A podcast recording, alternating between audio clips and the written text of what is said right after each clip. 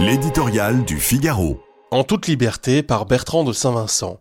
Homme de feu et de plume, de culture et d'esprit, Philippe Tesson nous a quittés à la veille de ses 95 ans. Sa vie fut une pièce de théâtre, tour à tour journaliste, commentateur politique, critique dramatique. Il en écrivit les dialogues, en assura la mise en scène avec une forme de génie tourbillonnant. Puisque l'histoire est une tragédie, il choisit de jouer son rôle sur le ton de la comédie, ce goût irrépressible du paradoxe. Il aimait plus que tout voir sans trop choquer les choses, les gens, les pensées.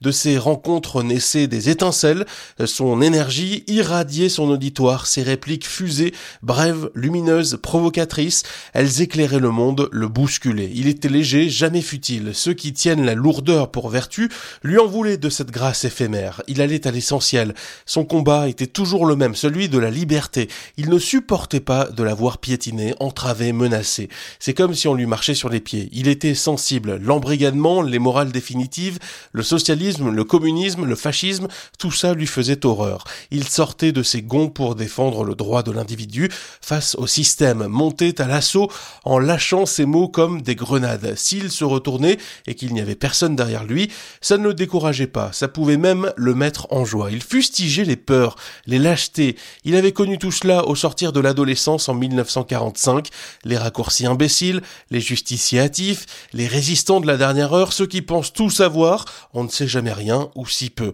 L'important était de rester élégant, même dans l'invective, l'adversité.